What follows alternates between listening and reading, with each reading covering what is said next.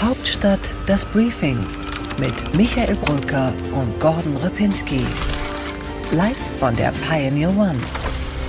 Herzlich willkommen im Hauptstadt-Podcast Ihres Vertrauens. Es ist Freitag, der 25. Juni und Gordon ist natürlich auch dabei. Und Michael Brücker ist auch dabei. Ich freue mich, wir freuen uns, dass auch Sie wieder dabei sind bei diesem Fußball-Podcast eigentlich, ne? Grundsätzlich hätte ich mich natürlich auch ähm, persönlich sehr gefreut, wenn das Stadion mh, in diesen Farben geleuchtet hätte. The Hungarian bill is a shame. Ich finde es beschämend, dass die UEFA uns hier in München verbietet, ein Zeichen für Weltoffenheit, für Toleranz, für Respekt und für Solidarität den vielen Menschen in der LGBTIQ-Community abzugeben. Ah, endlich dürfen wir mal über Fußball reden, weil Fußball war noch nie so politisch. Oder reden wir eigentlich über Dienstagabend, unser Spiel mit einer Hobby-Journalistenmannschaft gegen den FC Bundestag? Auch das ein hochpolitisches Spiel. Wir haben gegen Bundestagsabgeordnete aller Couleur gespielt, die sich wirklich versucht haben, gegen uns durchzusetzen, aber so richtig haben sie es nicht geschafft. Immerhin, zehn Minuten konnten sie mithalten, dann gingen sie 1 zu 8 unter. Und warum eigentlich? Ach ja, weil ich drei von acht Tore geschossen habe. Genau, das sind zwei weniger, als du angekündigt hast. Das war also bescheidener sozusagen. Das kennen wir eigentlich gar nicht. Ja, Gordon, so und du hast dir. eins reingelassen.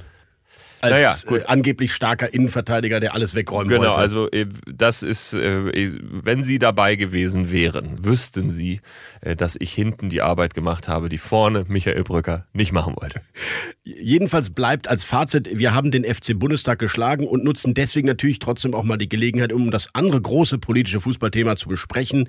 Die Allianz Arena, die leider dann doch nicht in Regenbogenfarben erleuchtet werden durfte. Ja, leider ja oder nein, darüber kann man diskutieren. Ich glaube, erstmal grundsätzlich die Entscheidung, Turniere, Sportturniere nicht zu politisieren in alle möglichen Richtungen, das ist, glaube ich, erstmal richtig. Ich glaube, der Grundsatzfehler ist doch trotzdem gewesen, Manuel Neuer hat eine Kapitänsbinde in einer solidarischen Regenbogenform gehabt und warum gibt es da überhaupt einen Aufstand, eine Debatte darum, ob man das verbieten soll oder nicht und dann der Freispruch danach, der dazu führte, okay, dann können wir es auch beim Stadion machen. Aber Gordon, ich teile deine Einschätzung nicht ganz. Äh, Die großen Turniere waren immer politisch. Selbst 1954 Deutschland, das äh, Wirtschaftswunderland, das Nachkriegsland, es hatte immer eine politische Dimension, wenn Nationen gegeneinander gespielt haben. Und deswegen finde ich es so heuchlerisch zu sagen, der Fußball soll der Fußball bleiben. Alles ist politisch. Gazprom schickt ja auch seine Milliarden in diese UEFA, weil es politisch ist. Katar, die unsägliche WM nächstes Jahr, ist auch aus politischen Gründen dorthin geschickt worden. Da will sich ein Land im Grunde die große Weltbühne kaufen. Ich finde das heuchlerisch. Ja, da hast du völlig recht, das glaube ich auch. Und äh, das ist die große Konsequenz dieser Debatte, dass wir quasi jetzt eine ethische, äh, moralische Debatte über Fußballturniere und, und äh, Menschenrechte haben in dem Moment, weil äh, natürlich Katar funktioniert unter diesen Umständen nicht und auch vieles andere funktioniert nicht. Äh, es ist natürlich auch kurios, dass ein Manuel Neuer bei Bayern München spielt, Qatar Airways der Sponsor ist in München im Stadion und dann gleichzeitig über den Regenbogen diskutiert wird. Ja, ich finde es auch unnötig ähm, und viele machen sich zu leicht. Jetzt haben alle ihre Facebook-Profile in Regenbogenfarben getaucht.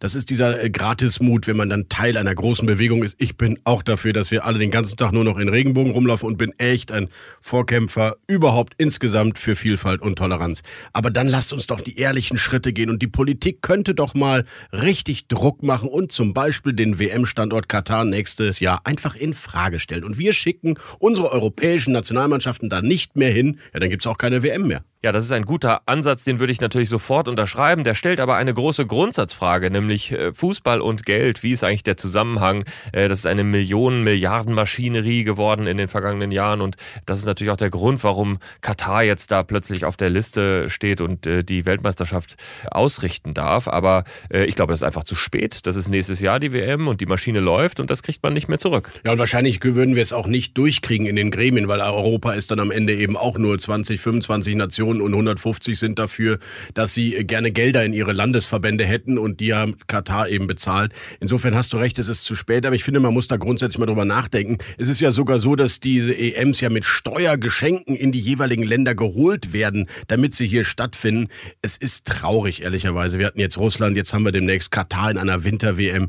Es ist eine so große, korruptionsanfällige, mafiöse Struktur geworden, der Weltfußball, dass es einem wirklich den Spaß verdirbt. Ja, aber da wünschst du dir jetzt natürlich das moralisch einwandfreie Fußballgeschäft. Das gibt es, glaube ich, nicht. Das lässt sich nicht umsetzen. Du hast gerade das äh, Stichwort Korruption genannt. Allein wenn wir mal in die Prozesse schauen, wie die Vergaben sind, auch die Vergaben der Turniere, die nach Deutschland gegangen sind, 2006, wir hatten die große Debatte. Ich glaube, da kommen wir mit keinem Fuß auf den Boden. Und äh, dann muss man sich eben überlegen, klar, die Fußballwelt in den 70ern war schöner.